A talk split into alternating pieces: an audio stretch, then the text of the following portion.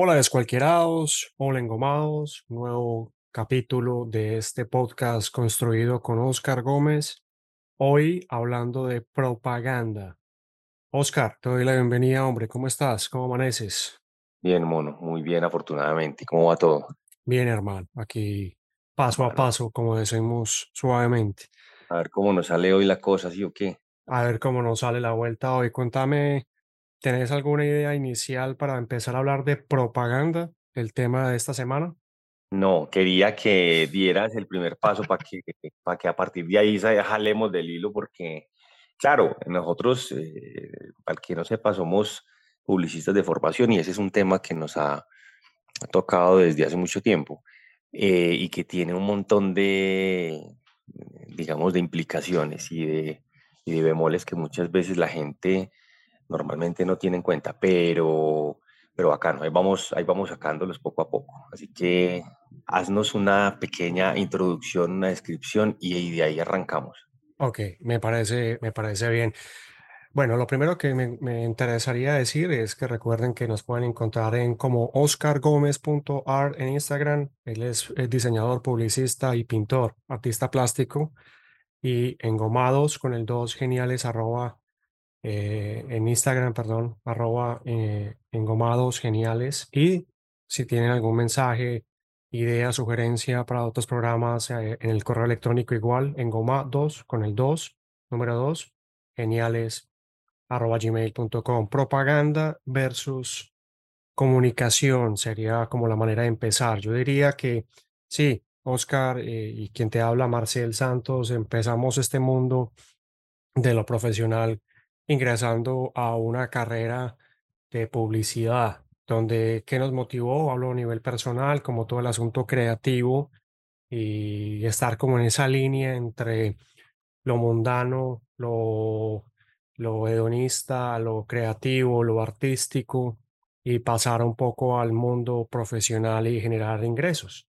Digamos que eso a grandes rasgos, pero cuando fuimos ingresando paso a paso en ese currículum y en ese mundo del entender y el estudiar, nos empezamos a dar cuenta de que, claro, hay una diferencia entre comunicar y propaganda y comercializar, que básicamente fue lo que al- la primera parte nosotros de alguna manera empezamos a interpretar. Había muchos de nosotros que no tenían mucha intención de ser profesionales en esto y otros que indudablemente eh, sí. Los que no, tenemos como Oscar, que es artista plástico, como Alejandro Paucar, que también es otro artista bárbaro. Tenemos fotógrafos, eh, bueno, incluso ejecutivos y demás, pero personas que se dedicaron a otras labores mucho más amplias, pero eso fue gracias, yo creo que esa perspectiva de esa primera vocación eh, de estudiar y de entender un poco eso. Lo otro que hay que decir también es, eh, propaganda tiene que ver con mensajes que difunden ideas, lo, lo que llamamos comerciales tienen que ver con eso de eh, difundir productos o servicios y la comunicación es transversal y detrás de eso está la innovación, la creatividad y bueno, tantas aristas. Hoy hablando de propaganda, entonces hablando concretamente de esos fenómenos propagandísticos, de esos fenómenos de impulsar ideas que han estado transversales en la historia de la humanidad. Entonces nos damos cuenta de que en Egipto los grandes faraones como Ramsés II, que medía 1,90 y era pelirrojo, by the way, eh, se dedicó a tener todo tipo de monumentos para generar la inmortalidad a través de sus obras, generando propaganda. Tenemos entonces todo lo que conocemos hoy de las ideas, las búsquedas de organizaciones no gubernamentales o sin ánimo de lucro. Por ejemplo, Greenpeace, que ha sido como un fenómeno muy, muy interesante, y cómo algunas incluso marcas pasan a, a generar esa misma comunicación comercial adoptando ideas de propaganda. Pero más allá de eso, eh, lo que nos llevó un poco a este tema fue como todo el fenómeno de la propaganda política e incluso llegando al asunto de lo nazi, de la Segunda Guerra Mundial. Y antes de, de, de darle la palabra a Oscar, ahí aparece un fenómeno anterior a lo que fue todo el fenómeno de propaganda nazi con Goebbels con Hitler y con todos esos fenómenos, incluso exotéricos, esotéricos, que acompañaron el Tercer Reich. Y es eh, que en 1906, 1907 y se difundió ya masivamente en 1917, aparecieron unos, primero en, en, diarios, una serie de capítulos de lo que se llamaba eh, el protocolo de Sion, el protocolo de los sabios de Sion. Estamos hablando de la época zarista de Rusia y de donde de una manera muy básica salieron unos textos difundiendo la teoría de que los judíos se estaban apoderando del mundo. Eso sirvió muchísimo para que ese imperio monárquico que era en ese momento los, el ruso con el zar, Nicolás II eh, difundiera esas ideas y luego eso se fue trascendiendo y luego, por supuesto, aquí a grandes rasgos cayó en lo que conocemos como la Segunda Guerra Mundial y todo lo que sucedió que aún sigue impactando y hoy vemos como ese mismo factor de propaganda de usar un enemigo común une a muchas sociedades. Hoy, no desde la globalización, sino desde lo global, que hay una diferencia entre ambos y, y vemos que hay también enemigos comunes que sirven para que haya conflictos o intereses comunes y en ese sentido, aterrizamos en el tema de la propaganda. Oscar Gómez. Pues hermano, mira, sí señor, una introducción muy interesante que nos lleva, que nos lleva a, a, la historia más, más antigua de la humanidad. Yo creo, hermano, que eh, propaganda es todo lo que está ahí presente. Yo creo que eso es una cosa que a pesar de que se estableció muy como lo conocemos, como vos estabas diciendo, en todo el proceso de la, del surgimiento del nacionalsocialismo en, Alemana, en Alemania con, con Goebbels, que fue el que aterrizó eh, todos esos, eh, esos, esas prácticas propagandísticas como después fueron utilizadas en adelante, no solamente por eh, por la política y por las ideologías, sino también por lo que vos llamabas el trabajo creativo comercial, lo que nosotros entendemos como, como publicidad, publicidad comercial que está buscando vender cosas y no vender ideas necesariamente. Todo eso estuvo ahí, pero, pero yo creo, hermano, que esto es una cosa que acompaña a la humanidad de las sociedades de siempre, ¿cierto? La, propaganda realmente se haga conscientemente o no, es, eh, desde mi entender, la manera como una sociedad eh, quiere compartir y unificar ideas alrededor de, alrededor de un objetivo común. Eh, y eso es necesario, por ejemplo, que, en las, que en las sociedades más antiguas estemos pensando en, a establecer, por ejemplo, el monoteísmo, ¿cierto? Como pasó con el nacimiento de, del judaísmo, que es la, religión monoteísta más antigua del mundo, que todavía exista, pues.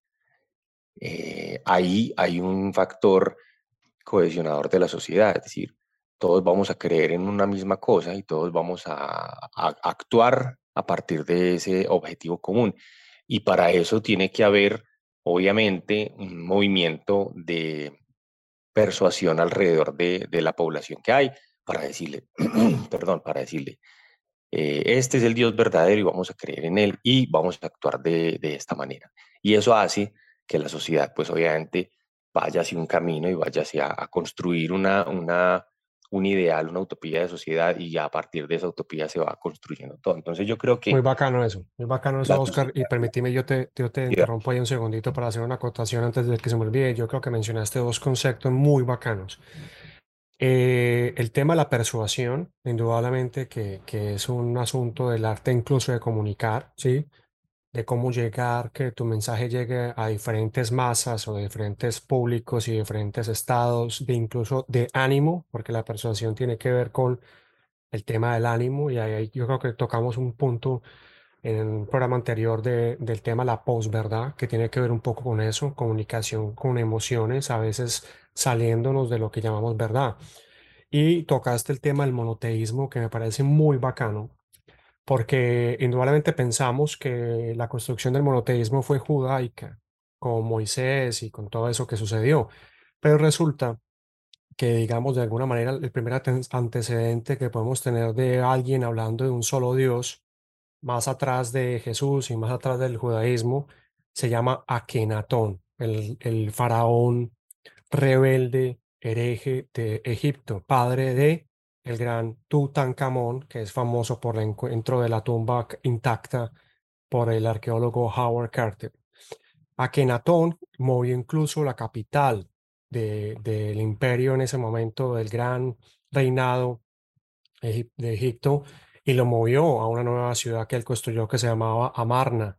Pero lo interesante de Akenatón es que eh, fue el primero que, imagínate uno teniendo toda esa cantidad de dioses egipcios que hay, porque hay demasiados dioses, hay una trilogía que fue la que construyó el, el mundo según la mitología egipcia, pero detrás de ellos ellos tienen toda una cantidad de dioses y fue un hombre que se, que se puso de frente hacia quienes, las castas sacerdotales que definitivamente eran las que manejaban el poder detrás de bambalinas, y les dijo a ellos, no, resulta que hay un solo Dios, resulta que vamos a cambiar toda la capital para acá y vamos a cambiar todos los retos, incluso una de las maneras de castigo luego que Akenatón muere, sin saber exactamente cómo, eh, es borrar su nombre de todos los jeroglíficos de todas las obras. Entonces, aquí nos enfrentamos a, dos asuntos, Oscar, y es uno el tema, como bien mencionado, de la persuasión, y detrás de esa persuasión, cómo está el poder, cómo está esa figura de que existe un solo Dios y sobre todo quienes están debajo de, ese, de esa figura que es la que parece que tiene el poder, pero que en este caso, como mencionaba, en, las castas sacerdotales egipcias, hicieron todo un movimiento para que luego eh, trataran de, eh, de, olvidar la figura de Akenatón, de su esposa, que es bien importante, Nefertiti, la, la mujer faraona, la mujer que llegó al poder, que también se intentó borrar, y posterior, gracias al descubrimiento de la tumba de, en el Valle de los Reyes de Howard Carter, encontramos la figura de un niño eh, adolescente que fue faraón y que conocemos como Tutankamón y que su tesoro nos deslumbró. Para eso quería interrumpirte, amigo mío.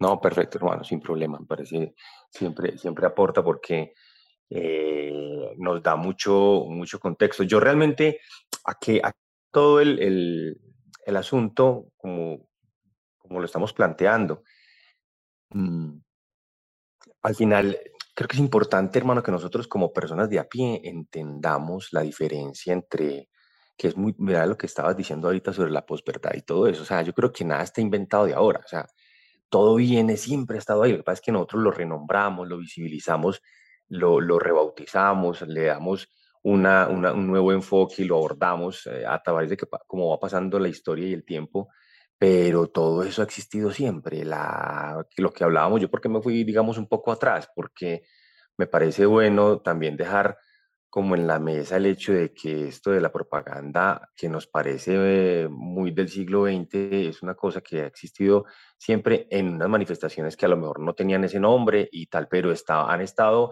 en el ejercicio social. Y, y, y con respecto a eso, eh, lo, que estabas, lo que estabas diciendo, lo que ah, me parece importante que nosotros, como te decía, como ciudadanos de a pie, como personas que no tienen necesariamente un conocimiento de lo que pasa en las esferas del poder, es, es entender que eso de la propaganda sí tiene, está muy relacionado con, con el poder. Ahora, como poder no como una, como, un, como una construcción dominante y, de la que nosotros nos tenemos que defender porque nos manipula, sino poder como el que está concentrando los objetivos de la sociedad y los está, y los está dirigiendo, ¿cierto? No, no quiero romantizar con eso el concepto del poder, simplemente digo que, que a veces cuando se habla de poder es una palabra que tiene una cierta como connotación peyorativa, ¿cierto? Que la gente dice, ah, es el poder, hay que eh, actuar contra el poder, porque el poder siempre ha estado ahí, es necesario, el poder es la manera como, como la sociedad y las personas eh, eh, van organizándose para poder, para poder avanzar.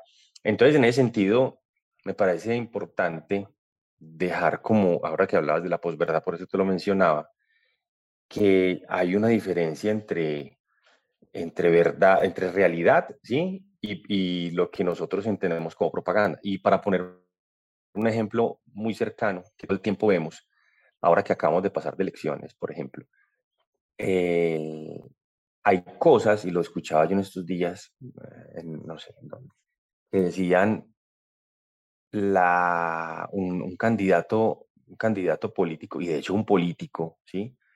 en ejercicio o en campaña, eh, no va a decir las cosas tal cual las piensa. ¿sí? Y nosotros sentimos que eso es sinónimo de mentira y que eso es sinónimo de deshonestidad.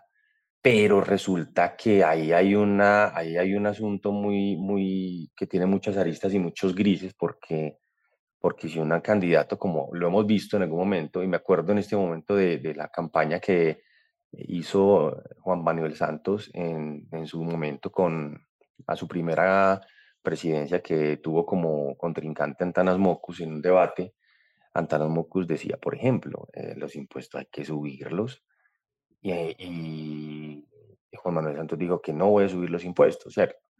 Que fue esa famosa frase usted me lo firma en piedra y Juan Manuel Santos dijo, sí, yo se lo firmo en piedra. Entonces, Claro, eh, eh, eso después eh, pasa que los impuestos siempre suben y un candidato normalmente no va a decir eso porque no es una cosa que convenga decir en campaña. Entonces, el tema de la propaganda, digamos que por definición no está ligado necesariamente con el tema de la verdad.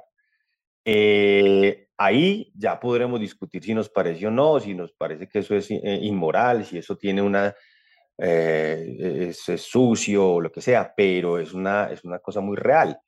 La, la percepción de las personas eh, y, la, y la psicología de las personas las lleva a siempre buscar una solución, eh, digamos, mágica para sus problemas, por ejemplo, en el caso de las campañas políticas, a través de un candidato. Rara vez un candidato propone, hace propuestas realistas, normalmente hace propuestas utópicas porque las personas quieren escuchar eso y necesitan escuchar eso y necesitan, necesitan hacer un voto, casi que un voto de fe, ni siquiera un voto por esa persona, sino que necesitan buscar el escenario ideal y necesitan eh, creer que esa persona por la que están votando va a darles ese, esa vida que, ellos están esperando o que esas mejores que están esperando.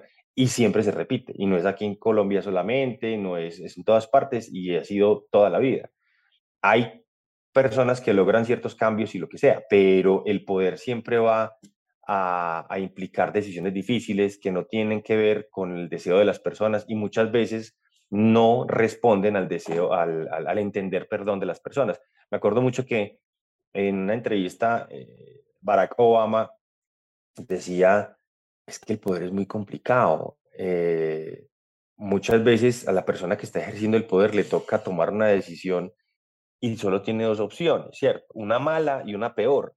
Y la gente no quiere, no, a las personas no nos, no, y más en las personas como, como colectivo, no nos gusta pensar eso, nos siempre queremos y creemos que hay soluciones buenas y que hay una respuesta súper maravillosa para cada problema. Y no siempre es así, es más, casi nunca es así. Entonces, eh, esto para ejemplificar que la propaganda rara vez está ligada estrechamente con la verdad son dos cosas que a veces van por caminos diferentes. La percepción de las personas, más cuando estamos hablando de colectivos de masas, que nosotros en la universidad en algún momento lo vimos, el individuo piensa, la masa no, la masa siente. Entonces a las, a las masas normalmente se les habla en términos muy emocionales, no en términos racionales, ¿cierto? Eh, tú, tú, no pones a reflexionar a una masa, tú la pones a vibrar. Y ahí hablando también del, de que estabas haciendo la relación con Hitler y con, con el Tercer Reich y con todo el tema del nacionalsocialismo, Hitler se estudiaba perfectamente los más. Hay un documental en Netflix que muestra cómo Hitler estudiaba sus discursos, eh, cómo, cómo todos sus movimientos estaban completamente calculados para generar emoción en las masas, ¿cierto? Esto no es que la gente es bruta, no es que no, es que, digamos, como especie nos movemos así. Cuando estamos en, en un colectivo, cuando estamos en una manada, no nos comportamos de la misma manera que como cuando estamos uno a uno, ¿cierto? Eh, por eso eh, por eso es tan distinto hablar con una persona eh, que hablar con un grupo. Usted a un grupo eh, lo, lo, agita muy fácilmente. A una persona, la persona es más, es más fácil, digamos, transigir con esa persona y hablar, discutir y debatir, eh, que, con una, que, con, que con una más. Entonces, y eso es una cosa, digamos que va ligada a la psicología del, del, colectivo. imagino que eso tiene que ver con, con, con, con, la especie y cómo evolucionamos, en fin. Así es, así es porque ahí, ahí creo que, permíteme, yo también te, te, te, comparto algo, creo que, que has tocado temas muy bacanos en un programa hablando de, propaganda. Y tocaste más allá del asunto de todo lo, el contexto y lo que claramente hablas de mm, asunto de verdad o no, eh, ahí tocaste un asunto bien bacano y es el tema de la psicología. Y es ahí donde, por ejemplo, para mí personalmente, eh, apenas ahora, a mis 250 años, he podido entender eh, por qué para mí fue importante estar en esa academia porque de alguna manera, detrás de todo el esfuerzo de propaganda, de vender una idea, de incluso el artículo eh, suntuoso que es casi igual al otro, pero que se diferencia por X o Y razón, que es algo eh, creado, ¿sí? que es algo que se, que, se, que se vende como una manera de generar más venta, valga la redundancia, el mito Oscar Gómez y amigo es cualquiera dos. Ah, Detrás de todo ese asunto de la psicología que hablabas, hay unos mitos y arquetipos que son transversales y por los cuales de alguna manera la historia a veces se va moviendo casi sin, con identidades. Por ejemplo, todo ese fenómeno de la Segunda Guerra Mundial hoy se está repitiendo en otra manera, en otro contexto, pero bajo los mismos mitos fundacionales de que el mundo va para acá y de que el mundo se va a acabar aquí y que necesitamos nada. Y detrás de todo eso hay unas ideas que se reciclan de nuevo y es ahí donde un poco eh, el tema del programa de hoy, para eso lo traíamos, es que tanto esos mitos o que tantas esas ideas que se reciclan o que vuelven a aparecer una y otra vez tienen que ver con lo que está sucediendo y que tanto el individuo hoy con, con estos procesos, digamos, que venimos llevando desde hace algunos años y demás, y el colectivo que representa, aquí me tope la cucharada astrológica, que representa Acuario con la luna llena que tuvo el día de ayer y que hoy también está Hermosa Brutal, estuvo, brutal. Que es Acuario, que es la gente, que no la gente del colectivo, la gente es la luna. Entonces, ¿qué tanto tiene que ver eso con que las ideas que hoy estamos hablando sean las mismas ideas que en X época ya se habían debatido en un contexto muy diferente en tecnología, vestimenta, costumbres, sexualidad, etcétera, pero que vuelven a aparecer para, como, como hablábamos en un programa, en el programa eh, anterior, para una evolución. ¿Qué pensaba frente a eso? Es que eh, eh, es clarísimo. Lo, que, lo curioso de todo esto es que no lo entendamos. Yo creo que eso tiene que ver mucho, hermano, con las personas vemos y sentimos el mundo en escala humana. Y escala humana es que lo, percibimos, percibimos el universo en, a razón de unos 70, de 170 centímetros y aproximadamente 70 años de, de, vida, ¿cierto? Quiero decir con eso, no entendemos muchas veces los procesos largos, nos cuesta. Por ejemplo, el tema del cambio climático, porque al final se produce, porque las personas entienden la vida en escala humana. Es decir, yo, mi trozo de existencia, que son 70 años aproximadamente, voy a vivir acá como si la humanidad y como si la historia y como si el mundo existiera hace, desde que yo nací hasta que yo me muero. Y ahí, y ahí voy moviéndome. Entonces eso hace que yo eh, haga, tenga, eh, eh, ejecute acciones que a lo mejor a largo plazo van a ser perjudiciales, pero en el corto plazo en mi vida no. Y eso nos ha llevado a lo que estamos en este momento. Es más, eh, ha llevado a que las grandes, claro, construimos una, una sociedad en, en, en, esos términos y nos cuesta mucho ya cambiar ese rumbo, pero aún así las personas tomamos, digo, tomamos todos, tomamos decisiones pensando en que nos, si me toca a mí bien, si no, eh, si no me toca a mí no me importa. Es decir, yo hago las cosas en tanto me afecten a mí, en la existencia que tengo. Es difícil pensar a largo plazo y realmente lo que estás diciendo es verdad. Los ciclos se repiten, las cosas vuelven y ocurren. Eh, hay un, que creo que lo, lo, hablamos en un podcast anterior, un documental también muy interesante sobre un libro eh, que muestra cómo un, un, un, emprendedor, o sea, una persona, eh, un estadounidense, no me acuerdo el nombre, hizo un estudio sobre cuáles eran los ciclos de, de, surgimiento y caída de los imperios. Y hay un ciclo perfectamente, perfectamente visible. Claro, ¿por qué no lo notamos? Porque vivimos en escala humana. Nosotros entendemos las cosas si pasan aquí en 70, 80 años, 50 o 40. Uh -huh. De resto no.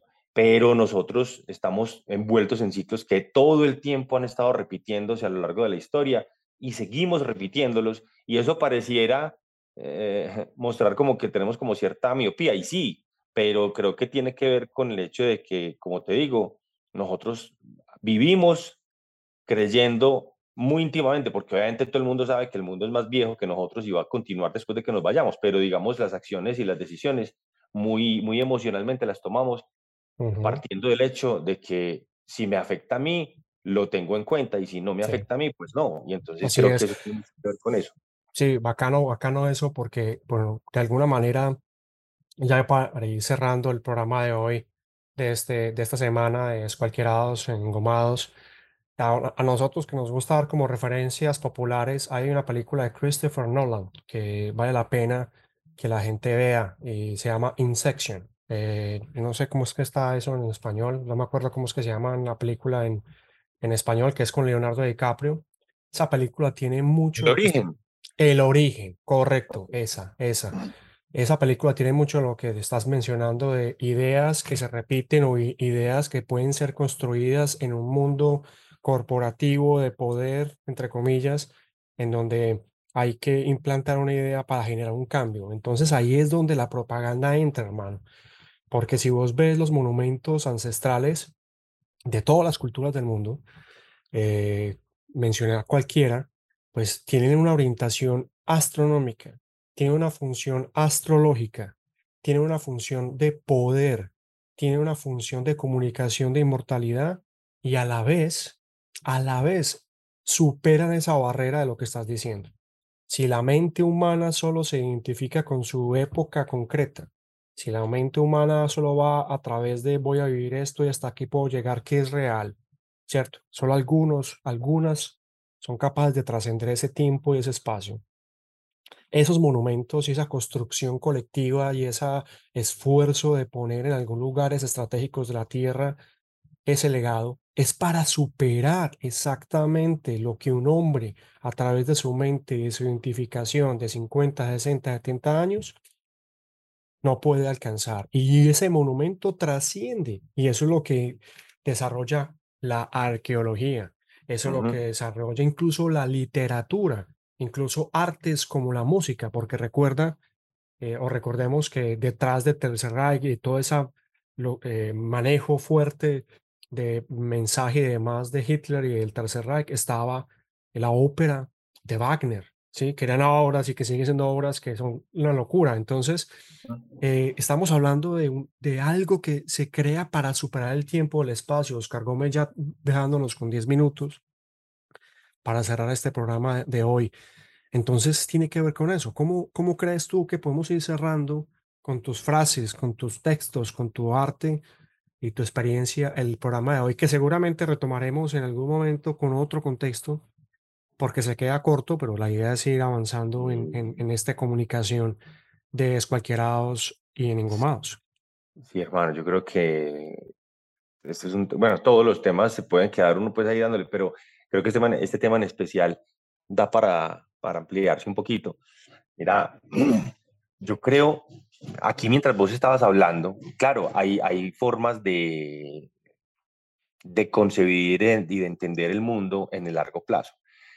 Me recuerdo en este momento uh, eh, también en un documental sobre los Windsor, la, la, Casa Real de Inglaterra, que hablaban de, es que a, a estas personas, hablando de la familia Windsor, no están pensando en términos de 70, 80 años, esta gente piensa en escala de siglos, ¿sí? Porque claro, son, son monarquías que quieren mantenerse en el tiempo y eso cambia mucho la perspectiva sobre las acciones que se hacen en algún momento. Muchas veces lo que tú entiendes como un error en el corto plazo, resulta ser un acierto en el largo plazo.